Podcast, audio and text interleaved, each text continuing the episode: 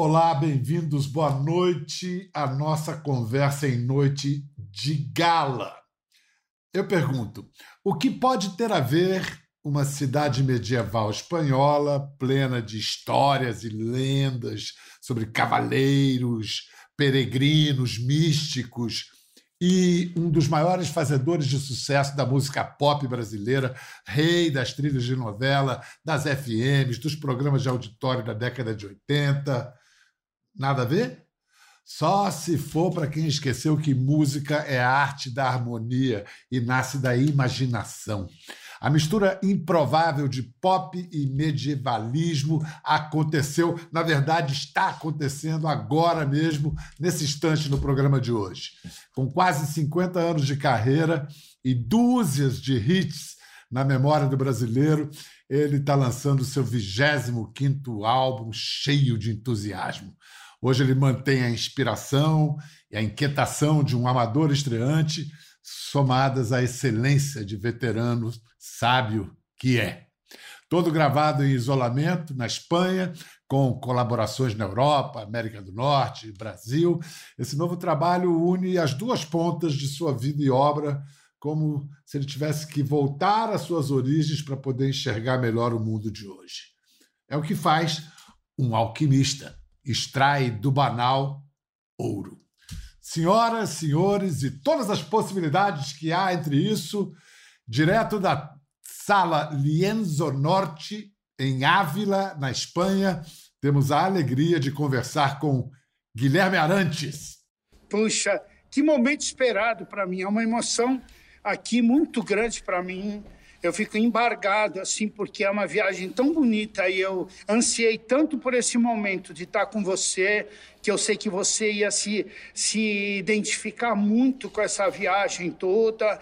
É uma viagem que envolve essa pandemia, mas é uma pandemia é, sui generis, como você falou, uma coisa muito peculiar, muito minha é a minha vida, a minha carreira é isso. Eu comecei com moto perpétuo e agora eu estou é, como que amarrando esse pacote, né? Então é bonito isso. Guilherme, explica para gente, apresenta para gente esse lugar incrível Sim. onde você está aí. Nós estamos aqui na sala sinfônica do, do, é, do Lienzo Norte, é um centro de convenções e exposições que fica aqui em Ávila, é um lugar moderníssimo, high-tech total, e que tem aqui uma sinfônica, uma fundação importante de formação musical. Ávila é uma cidade muito cultural, é uma cidade muito literária, é uma capital da, da literatura aqui em, em Castilha e Leão, aqui na, na Espanha.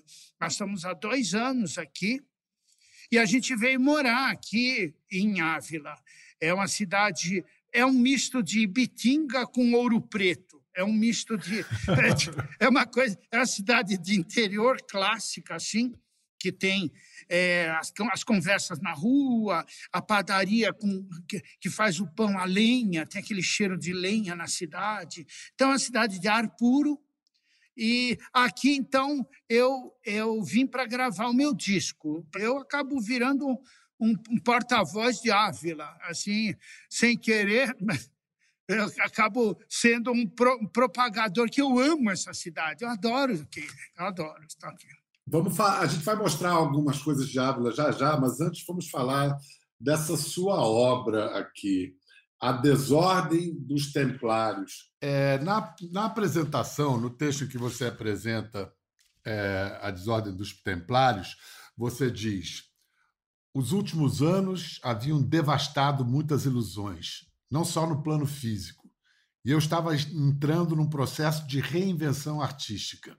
A última música que havia composto, Nossa Imensidão a Dois, música que fala vida tão íngreme, cordas, grampos e pedras para espetar, cruz de pregos nos pés a nos prender, destroços de naufrágios boiam para nos apegar, que eu não sei como cheguei aqui. Pois bem, o, o Guilherme continua. Essa última música deixara a nítida impressão de que beleza simplesmente não contava mais nada no mundo estilhaçado em segmentos de mercado significados e discursos sociais de comportamento, empoderamentos e ativismos. Rapaz, isso soa a uma revisão radical de sua vida, de sua arte, é. de sua obra, como se você tivesse ido para aí para se afastar não só no espaço geográfico, mas também no tempo. Né? No tempo, é. É exatamente isso. Porque também eu senti a falta da prancheta, senti a falta do, do rabisco, do esboço, porque o, o artista ele, ele só existe esboçando, só existe rabiscando. Você precisa do, do guardanapo, é ali que nasce a sinfonia, é ali que nasce a Capela Sistina, é no, no guardanapo do bar, do, do restaurante. O cara. É, então, eu senti sentir a falta é porque a vida vai ficando aquele trambolhão de você fazer shows e lançando discos. E eu não quero ser burocrático, eu não sou entertainer. Eu, eu, eu assim, respeito muitos entertainers, adoro os entertainers e todos. Eu, sem, sem exceção. E, mas... e você é um hitmaker. Você, quem está dizendo é... isso é um hitmaker. É, mas o entretenimento ele se distanciou um pouco do conteúdo nos anos 90. O entretenimento ele abarca é, ambientes de diversão, de paquera, principalmente o ambiente de paquera, que são esses segmentos que dominaram os anos 90, anos 2000. Ah, como a gente come tinha começado a conversar, no tempo do progressivo, a gente ia para lugar, os lugares para assistir show, para ficar quieto e, e, e, receber um input grande de, de informação ou então a gente ia para chorar com Milton Nascimento, com é, é você ia para 4 mil pessoas chorando coletivamente. Então nós somos de uma outra era, né? Nós somos de uma de uma época diferente, a nossa a nossa geração. Muito interessante essa sua leitura. Então, deixa eu só explicar para o público, me corrija se eu estiver errado. Todas as músicas desse novo álbum foram compostas em Ávila, menos Imensidão A2, que eu citei é. há pouco, que atravessou bem o Atlântico, né? mantendo o sentido. É. Queria mostrar para quem não, não sabe, ou para quem não vê há muito tempo, é, um trecho da banda de rock progressivo do Guilherme, chamada Moto Perpétuo. Verdade, era rock progressivo, mas já tinha aí a vocação de comunicação do, do Guilherme, né? já era uma música que queria não queria só pontificar, queria trazer o ouvinte para junto dela, né? Já tinha, tinha muito, você aí, né? Tinha muito do Milton Nascimento. O Milton Nascimento é, é a paixão da minha vida, assim, a voz daquele homem, aquela, a, o repertório, as poesias daquela geração e do Clube da Esquina, aquilo, aquilo foi é, uma... Quando chegou o progressivo, me pareceu plausível, porque o Som Imaginário era uma banda progressiva também. Ah, era uma é, hiper... também, também. É o seguinte, parece que tem teria um Guilherme do lance progressivo, depois outro que vai para uma música menos complicada para se comunicar, música popular de verdade. Esses dois caminhos se conciliaram hoje no seu coração? Ah, totalmente. É um disco romântico, basicamente um disco de amor, um disco doce. É, tem a cara do Guilherme lá, do, daquelas músicas do Pedacinhos. Da, a, a trilha do filme Menino do, do, do, Garota Dourada tinha uma música, Era Uma Vez um Verão. Ela é uma obra-prima minha e do Nelsinho. O Nelson é um grande companheiro de várias gerações. Ele é um grande coringa assim da, da música brasileira e a gente fez essa obra-prima. Eh, tem uma outra música que a Bebel gravou também, que é Corpos de Verão, que foi do, do Menino do Rio. E então eu sou ter, terrivelmente amoroso, romântico. Eu tenho uma. Nesse disco, nesse disco tem uma canção que virou um xodó meu, que tem alguma coisa da década de 80, que é toda a aflição do mundo. Não é, tem. toda a aflição, é, toda a aflição do mundo é um pouco, lembra um pouco a, o Johnny Marr, que é um, o guitarrista do, do, dos Smiths, que eu adoro, Johnny Marr. Então, ele uh, tem uns, melódico uns, pra caramba. uns licks assim, que é bem Johnny Marr. Ele lembra um pouco do Brian Ferry também, que eu adoro, o Brian Ferry.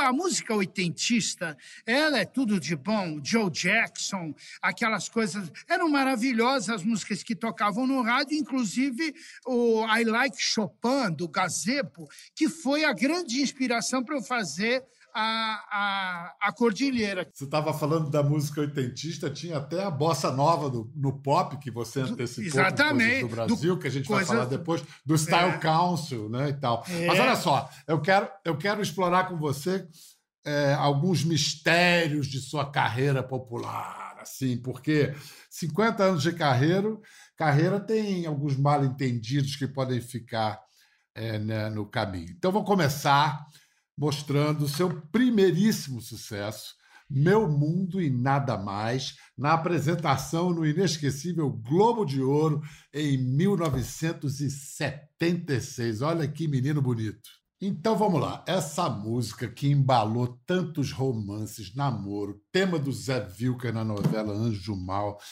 entrou na galeria das grandes canções de amor de todos os tempos. Guilherme, não é uma canção de amor? Não, era uma música autoconfessional de um menino triste, que eu era muito. Aliás, era, era chique ser triste naquele tempo. O Serge Gainsbourg era triste. Então eu queria ser que nem ele. Queria ser que como tantos. Mas Meu Mundo e Nada Mais tem a ver com a sua biografia? Não, alguma coisa era, com a sua biografia? Era porque eu, eu apanhei muito no colégio, eu era um menino novo. Minha mãe me pôs muito cedo no colégio, como se fosse uma vantagem, um menino de cinco anos estar no primeiro primário. Aí eu entro no ginásio e você sabe que há uma, o bullying na, na, nas escolas, no colégio, no, no, colegial, atingindo graus de testosterona. Da, eu estudava numa classe só de homens, só de, de rapazes, é, só masculino. Eu apanhei muito porque eu era o mais novinho. E no, quando tinha os bailinhos e tudo tinha um piano, um órgão para tocar, o Guilherme monopolizava as meninas porque era, um, era muito bonitinho. Eu tocando a White Shade of Pale, tocando eh, The Doors, né, Light My Fire. E os caras não sabiam tocar, ficavam com raiva do Guilherme e socavam o Guilherme, porque. Ia... Então, é uma música que fala. Quando eu fui Disso. ferido, é uma música que era uma música do estranho. Na verdade, é me atirei no mundo e vi tudo mudar das verdades que eu sabia, porque ali na adolescência eu sofri muito com, eu tinha muita espinha no rosto, depois eu não tinha carro para pra, as paqueras, não tinha carro, tinha que andar de ônibus da CMTC. Por exemplo, eu fui um cara tão sofrido que esse Globo de Ouro, eu tô com um terno da Ducal de esse terno de veludo azul da Ducal, que, olha aí, ficou para a eternidade o, o, terno da Ducal, que era o que eu podia comprar, imagina. Eu, eu era, que era maravilhoso. Cara, é, que maravilha. Então, revelado o primeiro mistério, que é, é Meu Mundo e Nada Mais não é uma canção de amor, é uma canção de bullying. Vamos ao segundo mistério não é de Fátima, de Guilherme. A canção que é uma das pedras fundamentais do rock Brasil da década de 80, Perdidos na Selva, com a Gangue 90 e Absurdetes. Júlio Barroso, um cara que foi muito importante, trouxe não só a New Wave aí, até o reggae também, ele foi aplicou muita gente em Bob Marley, mas entrou na história que Perdido na Selva é uma composição de Júlio Barroso. Quais são as digitais de Guilherme Arantes nessa música? Então, esse refrão, eu e minha gata, é meu, só meu. Rolava, na tu, rolava de tudo, um covil de piratas, piratas, e alguns pedacinhos depois da, da música. Também eu dei alguns pitacos, por exemplo, é, não sei que, mundos naquele matinho. É, isso aí é meu. É, era uma coisa. Eu Mas era por que, que não tem seu crédito, então? Por que, que não tem É, crédito para você? a gente concor- concorria no, no MPB Shell e uma das coisas do regulamento é que só podia ter uma música para cada compositor, não podia ter duas. E eu tinha o Planeta Água, que ia escrever história, que era progressivo também. E eu optei, o Guto Graçamelo me ligou, é, e falou: você não pode assumir as duas, senão eu tenho, eu tenho que liberar para outros terem duas músicas no, na- no, no festival. Eu falei para o Júlio: vá lá e registra a música só em seu nome. Mas foi uma aventura muito virtuosa de eu fazer a produção do primeiro compacto. Quem me chamou foi o Leonardo Neto, que ficou para a história como uma parceria muito importante, porque foi precursora de todo o rock Brasil, depois que veio da, da Blitz, do Kid Abelha, essa, essa coisa de ter cantoras na banda. Foi uma coisa. E o Júlio era, foi o. E o Júlio era uma... jornalista, então ele. Ele, é, ele, ele, um bálsamo. Como... É, ele funcionou para me dar é, uma vitamina, assim, uma, uma, uns aditivos é, poéticos que eu tinha leitura, eu lia Malarmé, eu lia essas coisas, Rambo, esses clássicos, mas eu nunca tinha colocado no caldeirão daquela forma que o Júlio era mestre em fazer essa, é, essa fusão, essa confusão e essa festa no salão e o Tavinho Paz, e todo mundo que, que cruzou com, com o, o Júlio foi tocado pela genialidade, pela amizade e pela assim pela inspiração que ele porque daí para frente eu descobri o pop. Isso te explica muito é, é, incrível saber disso. Agora vamos ao terceiro mistério. É, esse, esse aí tem a ver com a sua experiência com música para crianças você, em 82, escreveu para o especial Pilim Pim Pim, da Globo, uma música que é um clássico de todos os tempos agora, Lindo Balão Azul. Feito isso em 82, quatro anos depois, a sua música, digamos, foi citada, homenageada por ninguém menos que Lincoln Olivetti, num outro sucesso infantil, mega sucesso de Xuxa, Doce Mel. Que história é essa? Como é que você descobriu isso? É a introdução, é porque o Lindo Balão Azul ele tem essa coisa que são quintas aqui em, em si bemol, e o Lincoln, muito esperto que era, ele pegou esse.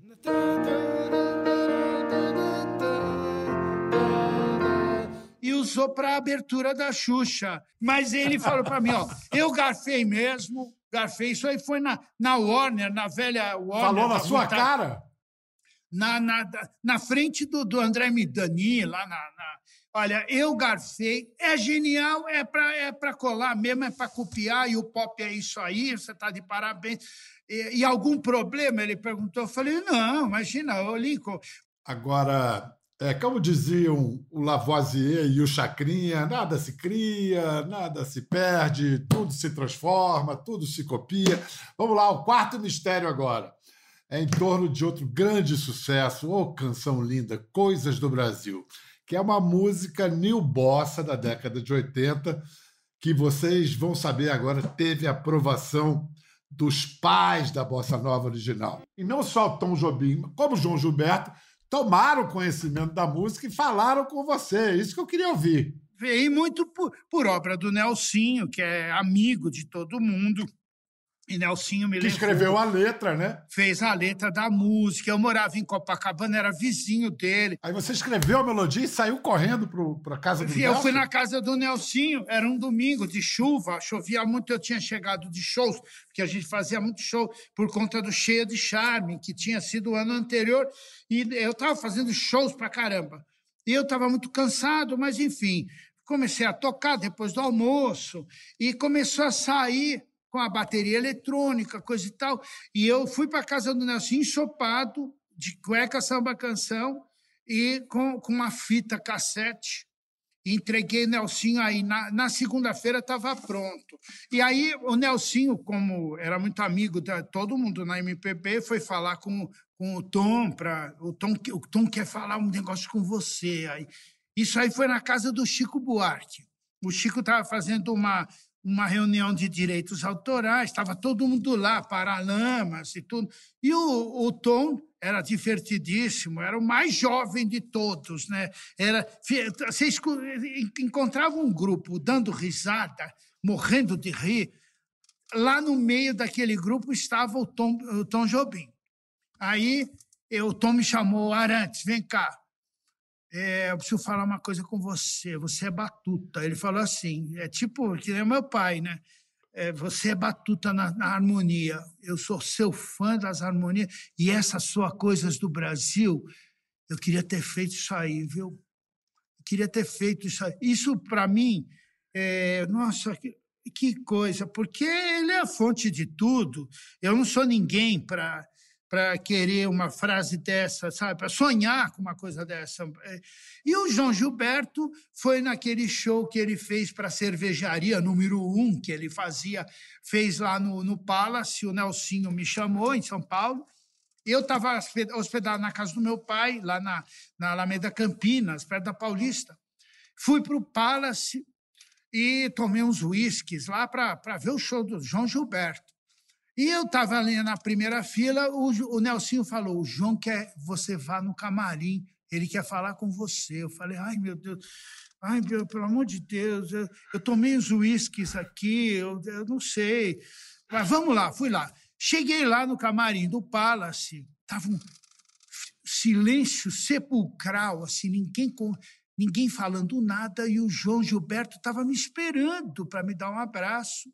Me deu um abraço e falou: essas suas coisas do Brasil é uma música que eu um dia ainda vou gravar. É, é uma música maravilhosa. Eu, eu saí de lá num estado, porque depois do João, do, do, do Tom, é, eu fui para casa do meu pai a pé, pela 23 de maio, num estado lisérgico, de ter, parecia que eu tinha tomado um cravinho, sabe o cravinho lá de Salvador? Tinha tomado um corote de cravinho e eu estava em estado de delírio. Eu cheguei na casa do meu pai, eram quatro horas da manhã. Meu pai foi o maior fã do João Gilberto, assim, da, da Bossa Nova, dos primórdios, tudo. E eu, eu meu pai estava muito bravo na sala. Esse é horário, você quer me matar de preocupação? Eu falei, pai, você não sabe o que aconteceu? O João Gilberto falou que coisas do Brasil ele falou: Ah, você está sempre delirando. Vá, vá, vá deitar, vá deitar. eu, falei: Pô, pô, ele não acreditou. Pai. Acho que ele achou que era mentira, não sei.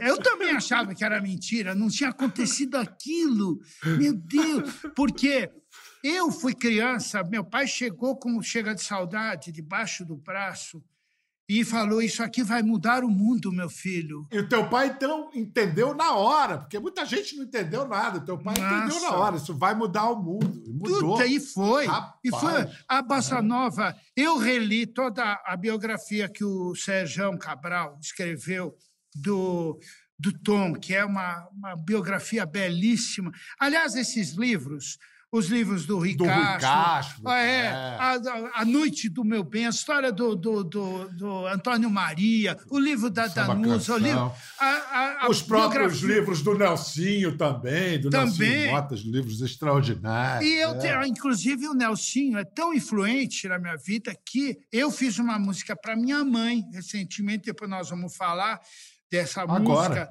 É, que é uma música que a minha mãe estava no, no leito de morte, estava nos últimos dias, e é uma valsa que eu lembrei da Dona Xixa. Eu li o livro do Nelson. Eu me emocionei demais com aquela mulher à, à, frente do seu tempo, pianista, toque, tinha o seu piano de madeira clara que hoje está com, com o João Donato. Não sei se as pessoas Olha. sabem, não sei se o Nelsinho quer que a gente fique comentando coisas do, de foro pessoal. assim. Ele deu piano, pelo que eu fiquei sabendo, é uma fofoca aqui que está lá com o João, João, Donato. Que piano bem dado, hein? Que piano pois bem dado. Pois é, está em ótimas mãos. Mas olha, essa história foi uh, uma tragédia dentro da grande tragédia, uma perda muito grande no meio dessa, desse, desse trauma coletivo da pandemia. Sua mãe, aos 95 anos, em outubro do ano passado. Ela em São Paulo, como você disse, à, à beira da morte, e você sem poder sair da Espanha. É. Então essa música foi o jeito que você encontrou de se despedir dela? Foi. Ela morreu, foi. Ela morreu de Covid, Guilherme? Não, não, morreu de uma falência progressiva é, e estava bem idosa. E, e, nos últimos dias dela, eu fiquei desesperado, correndo atrás do tempo, para fazer uma música confessional, é, porque eu já vinha de muitos anos é, a, a, atrás é, falando para minha mãe o quanto eu amava, o quanto eu respeitava essa geração dessas mulheres dessa idade, dessa da, da, dos anos 50. Minha mãe foi uma bibliotecária, da, da ela foi diretora na, na, na, biblioteca Mário de Andrade. Meu pai conheceu era uma moça super bonita, inteligentíssima. Então, nesse final de vida dela, eu fiz uma homenagem de confissão do meu amor por ela, bateu um arrependimento de coisas que eu não precisava ter. Eu fui infeliz, de, eu fui muito rebelde também, porque meus pais não suportavam a ideia do filho ser artista. Meu pai tinha um problema sério. Quando depois, quando eu virei esse Guilherme Arantes, com meu mundo e nada mais, é, a minha mãe foi no cabeleireiro e ela teve um choque que ela a mulher cortando o cabelo dela e ela vendo o filho dela numa, num pôster daqueles capa de, de, de revista, de, revistas românticas femininas. E o Guilherme Arantes, que era uma marca que ela criou como uma marca, como a Rede Globo. Guilherme Arantes, ela inventou uma, uma marca comercial, sem querer. E o Guilherme tinha virado aquilo que ela tanto não queria que eu. Mas, é, mas era uma coisa, um determinismo de família. Meus tios, meu primo, Solano Ribeiro, era diretor dos festivais. Meu tio, irmão do meu pai, era diretor da, da do elenco da, da televisão. E ele.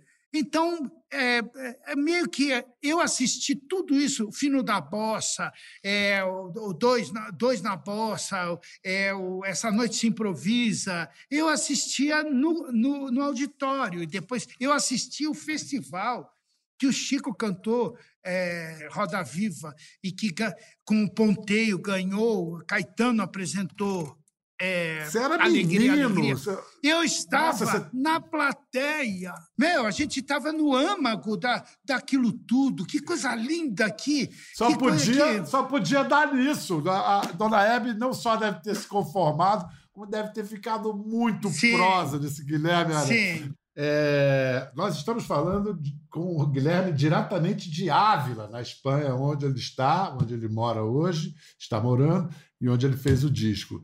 É, vamos fazer o seguinte: vamos mostrar é, Ávila, a beleza da arquitetura moura e, e a beleza dessa cidade que você tem compartilhado nas redes sociais. É, é, com, recitando letras do álbum. Você diria que, que a convivência com a língua espanhola influenciou um pouco as suas letras, não só a cultura e a história, mas a própria sonoridade da língua? Ah, eu, sim, com certeza.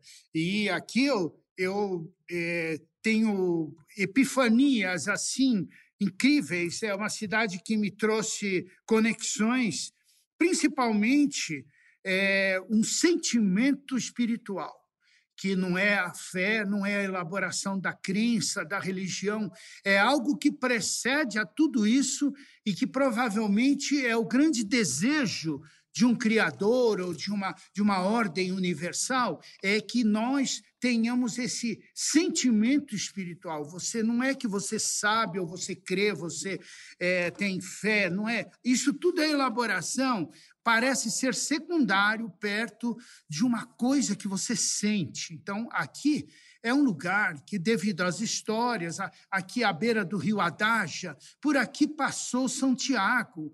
Então, a história aqui é carregada desse sentimento espiritual. É uma coisa que arrebata, há uma, um arrebatamento emocional. E eu, engraçado, é, eu tenho sentido isso muito presente é, comigo aqui, uma identificação com a Santa Teresa, por exemplo. A Santa Teresa, ela virou tipo uma amiga minha. É uma coisa assim que eu sinto muito perto de mim, muito perto. Obrigado, Guilherme. Maior prazer falar contigo. Espero que quando você voltar para o Brasil, a gente possa se ver aqui por São Paulo. Por enquanto, você está ficando aí, né? A gente está programando já uma volta em grande estilo. São Paulo e Rio já podem esperar que a gente chegue em março com um grande show que vai trazer um pouco do progressivo, mas é o show do Guilherme Arantes tem que ter um pouco de tudo. Tem que ter Nil Bossa, tem que ter as baladas de amor e tudo. Que eu sou isso aí e eu estou numa fase muito feliz com esse resultado, estou sendo muito bem é, recebido pelas pessoas, os jornalistas, o pessoal das rádios está sendo muito receptivo. Então, não tenho nada a reclamar, não. Tá, a fase está muito boa para mim. Obrigado, Mas olha, está muito bonito mesmo. Vamos lembrar mais uma vez: a Desordem dos Templários Está disponível nas plataformas de streaming, está à venda em, CD. Edição de vinil vai sair na segunda quinzena de setembro. Pronto, agora dei o serviço direitinho. Quer ver as fotos e vídeos que comentamos aqui? Entre no Globoplay, busque a página do Conversa e assista o programa na íntegra. Até a próxima.